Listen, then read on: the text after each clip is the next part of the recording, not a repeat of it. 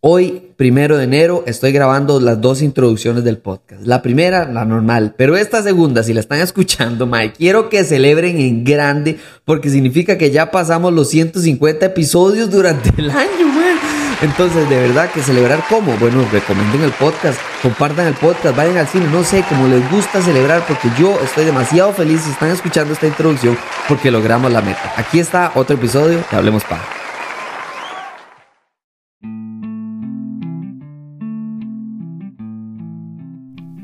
Y bueno, señoras y señores, por supuesto que estamos en octubre, tal vez un octubre un poquito flojo de, películas y de estrenos, tal vez en general de, de, terror, pero aún así, bueno, y hoy les traigo un episodio sobre una de mis películas favoritas que creo que vi tarde. Creo que esta película ni siquiera la vi en el año que salió. No la vi en el cine, no la vi años después de que salió, la vi casi 10 años después, estoy seguro porque creo que fue justo en pandemia que por, primera vez disfruté de esta genialidad de James Wan que salió en el 2010 llamada Insidious. Insidious es una película del 2010 que absolutamente que reventó de par en par Hollywood y dejó entrever que el nombre de James Wan no era un nombre normal en cuanto a terror y a dirección. ¿Y por qué digo esto? Bueno, muy fácil, nada más tiremos un poquito de, de la calidad de James Wan en cine general, no solo de terror.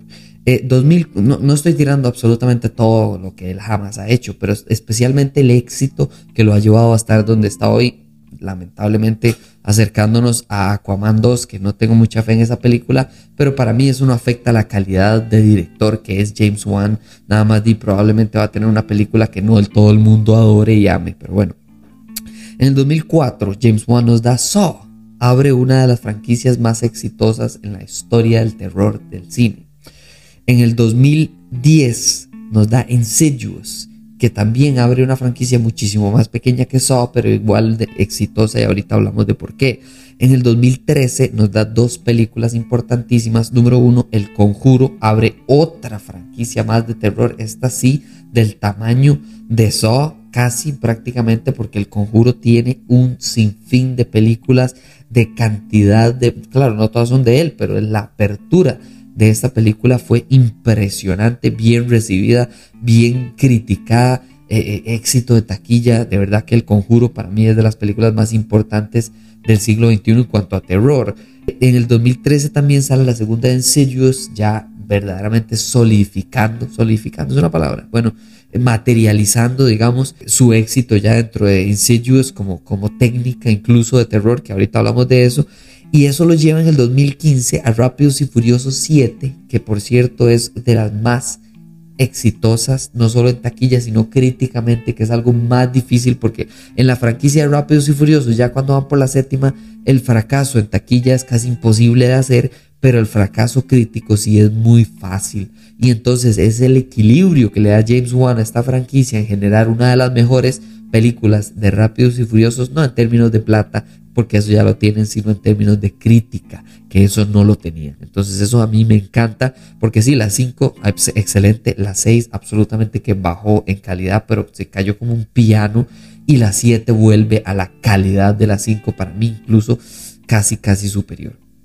En el 2018 hace Aquaman, la primera de Aquaman, que yo no sé si a ustedes les gusta o no les gusta. A mí de verdad es que sí me gusta bastante, eh, pero hizo mil millones de dólares. Una película de Aquaman que supere en taquilla Batman vs. Superman, que es una película que tiene a la trinidad de superhéroes de DC, que son los que más venden, los que más se reconocen, los que más importantes son, los que más historia tienen, los que más seguidores tienen, que son Batman, Superman y la Mujer Maravilla. De verdad que nada más hay que ponerse de pie y aplaudirle al señor James Wan por este nivel de logro que, se lo, que tiene con Aquaman del 2018. Y entonces, entonces, devolvámonos en el tiempo al 2010 a Insidious. ¿Y por qué esta película para mí no es una más?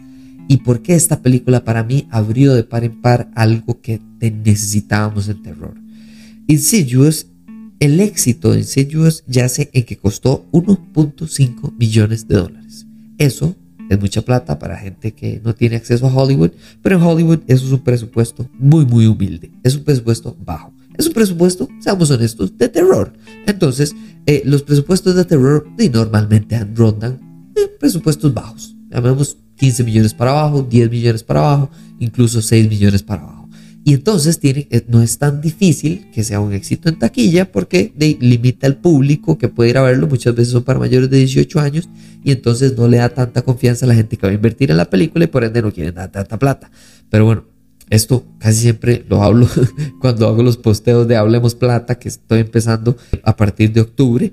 Eh, para hablar de la taquilla y de cómo las películas les van los fines de semana, para que me sigan, arroba Hablemos Paja Esta película con 1.5 millones de presupuesto, recaudó 100 millones de dólares en la taquilla a nivel mundial. No hay ni que hacer la mate para saber qué tan exitosa es esta película. Es un nivel increíble. Es una película que se grabó, ponga atención, en tres semanas se grabó la película. Es una película súper barata porque la producción duró tres semanas, porque invirtieron 1.5 millones y porque se enfocaron en lo importante. ¿Qué es lo importante? La edición, la producción y la música. ¿Qué excluye ahí? Sí, excluye muchas cosas, pero ¿qué excluye ahí que eh, a partir del 2008 es casi que pan de cada día? Sí, señores, los efectos especiales no porque no tiene el todo, o sea, no estoy diciendo que esta película es la cosa, ¿verdad? The Thing, que es efectos prácticos a lo loco.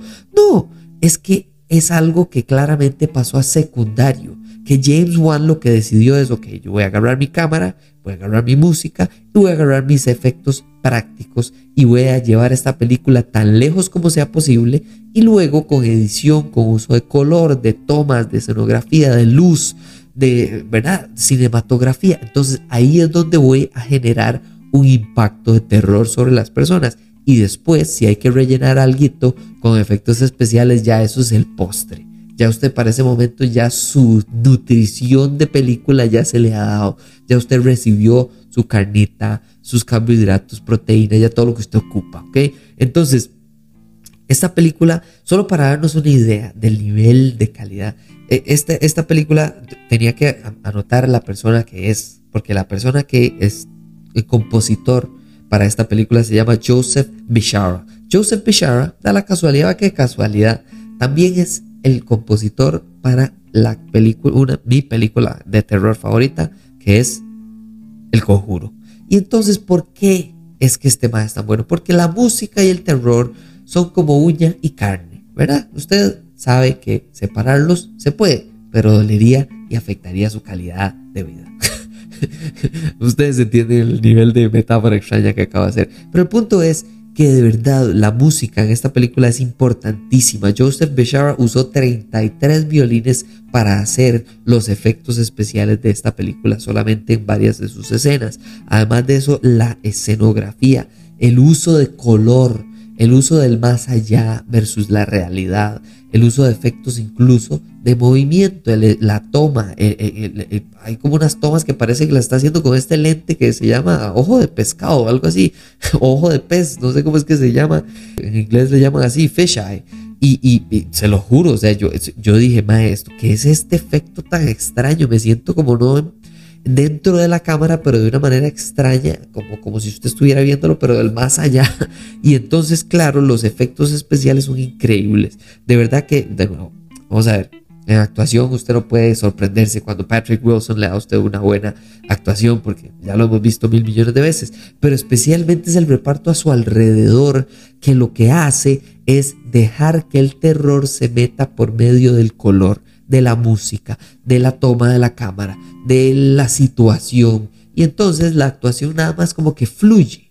Eso es lo que me gusta. Muchas veces las películas de terror, no sé, hablemos de Scream, hablemos de, ¿verdad? Halloween, eh, Freddy Krueger, ¿verdad? Hay películas que la actuación es un poco cliché de película de terror y entonces le quita un poquito de esa magia o, o de esa puesta en escena que claramente está construida para crear terror y la actuación es un poquito como exagerada, como extra, como que más bien me saca un poco del terror o de la construcción de tensión que yo estoy sintiendo en ese momento. Esta película no hace eso y por el contrario entonces lo que hace es seguir aumentando la tensión, la ansiedad, el nerviosismo que yo estoy sintiendo todo el rato cuando veo esta película. Entonces, de nuevo, la película no es perfecta, no, pero creo que la razón por la que fue tan exitosa es porque no estábamos esperando que una película en la que una persona se va al más allá para poder rescatar a su hijo y muchas veces cuando ya vemos al malo, cuando vemos al fantasma, al demonio, a lo que sea que estamos tratando de asustarnos, cuando ya lo vemos pierde un poco la magia. Muy, muy parecido al conjuro, eso es algo que le critican, ¿verdad? Que el conjuro una vez que ya uno ve a la, a la mamá poseída, baja un poco la tensión y el terror.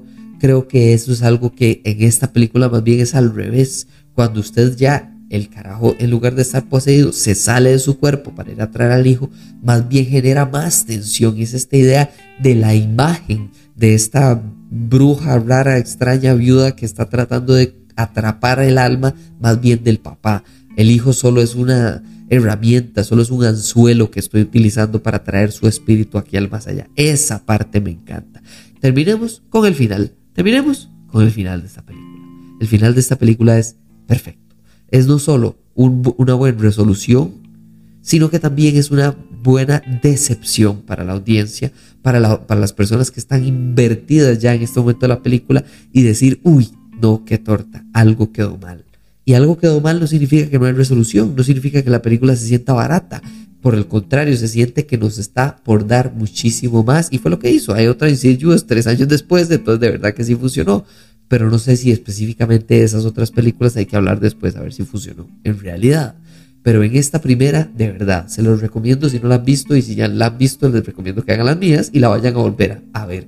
Porque la volví a ver y estoy fascinado, especialmente porque se me había olvidado que era James Wan haciendo esta película, qué clase de genio eh, para el terror y qué clase de genio en realidad para el cine como director. A mí me encanta, de verdad, que James Wan, ojalá que Aquaman 2 no sea un fracaso.